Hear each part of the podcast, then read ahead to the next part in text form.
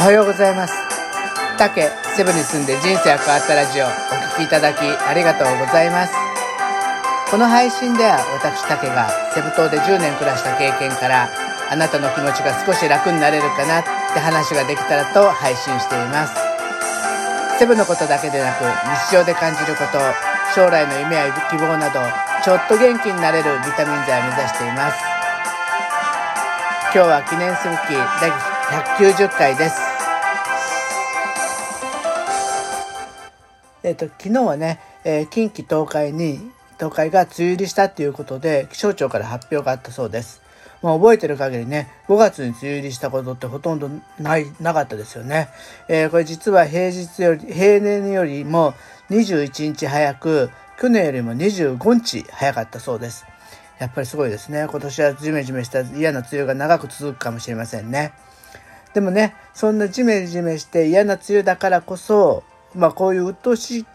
鬱陶しい時期だからこそね、やれることってあると思うんです。まあそのことを考えてみようと思いました。で、そこで今日は梅雨にすべき3つのことなんですけど、えー、まず1つ目が断捨離。2つ目が未来設計を書くこと。3つ目がやっぱりくつろぐこと。まあネットフリックスで映画とかですよね。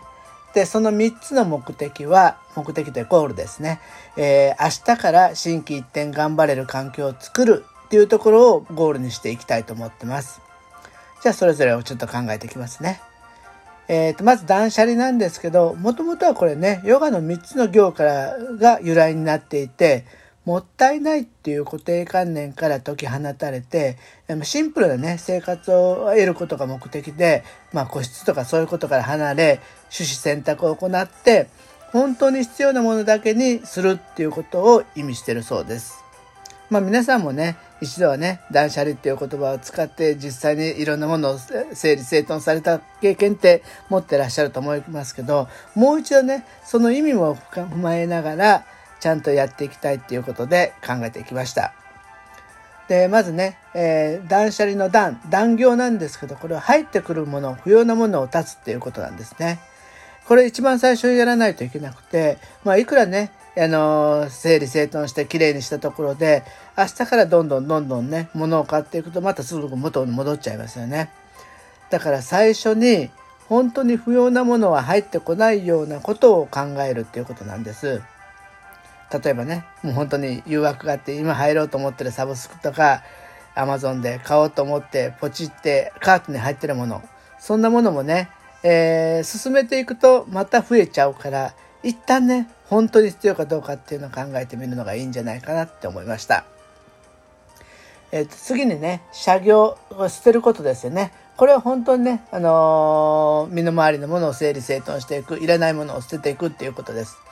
まあ、判断基準としては1年間使ってなかったら不要品と思って間違いないっていうことだそうです。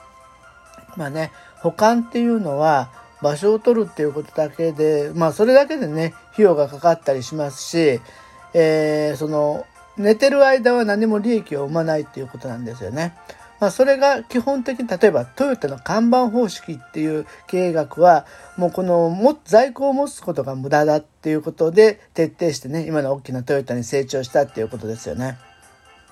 やっぱりねあの例えば物を探す時ってやっぱり物に溢れてると時間がかかっちゃうんですよね。そうするとその時間っていうのが本当に貴重な財産を失ってる浪費してる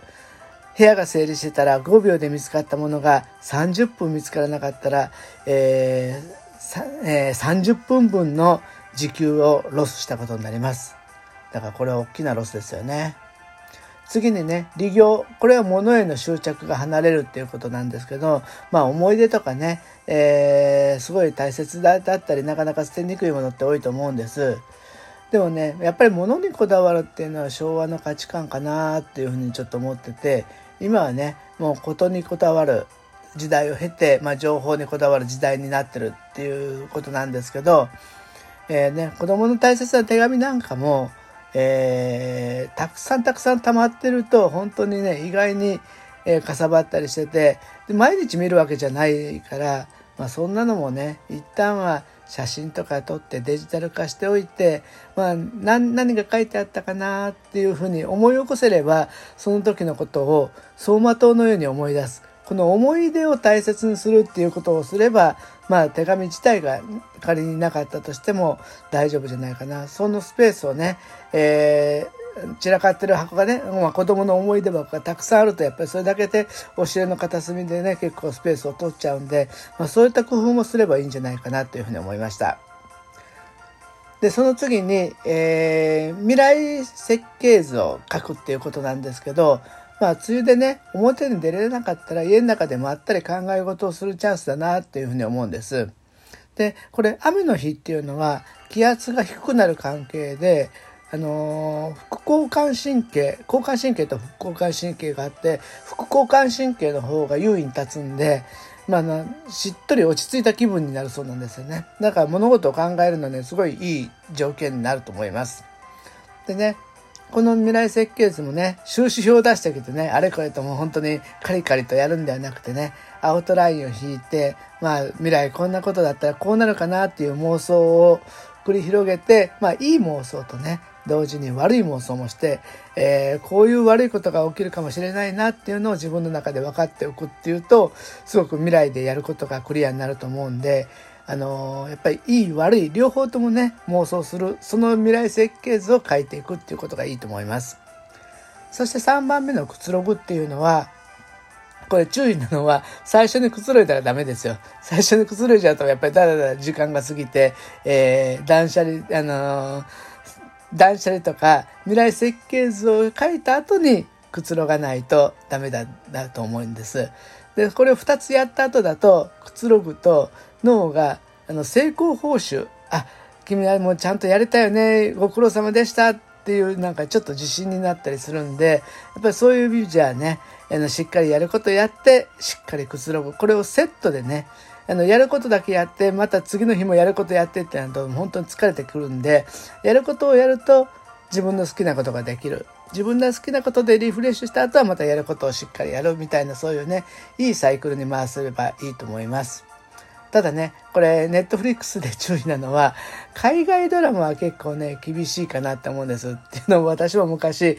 愛の不時着見出して、韓国ドラマってやたら長いし、やたらエピソードが大きいんで、もうなんか、成功報酬の時間を、が、もう延々と続いて、どうなのっていう感じでした。はい。まあそんな感じでね、あの、しっかりくつろぐ時間も、あのー、持ってやるっていうことで、えー、明日から心機一転頑張れる、そんな環境ができるんじゃないかなっていうふうに思ってます。で物をあまり持たないっていうことがまあ基本になると思うんですけど私ね物を持たない方がいいかなって思うことはね結構フィリピンでたびたびね感じることがあったんですそれは特にね貧しい地域スラムなんかを訪れた時によく感じていて、えー、失う心配とかねまず管理する心配がまずいらないからあのそういう部分じゃすごいあのすごい楽だなと思ったし物を買えないから彼らは物じゃないとこに幸せを求めるんですよね。例えば家族の絆だったり人間関係だったりそういったとこにあのなんか幸せを求めたりするんですよね。で物っていうのは持ってると満足だけど持ってるだけの満足しか与えてくれないと思うんです。でもねその人ことに対しての価値を得ると人の絆とか友情っていうのは自分がもし苦境になったらその人たちは助けてくれるんで物にはできないことだからやっぱりそういう部分をねしっかり増やしていけばシンプルな生活でもね生きていけるんじゃないかなっていうふうに思いましたはいで今日からまた平日ですよねえー、お仕事の方はね、また頑張ってください。でも緊急事態宣言が今月末まであるんで、えー、その間は無理をなさらないようにしてくださいね。はい、今日はお聴きいただきどうもありがとうございました。また明日も配信しますのでよろしくお願いします。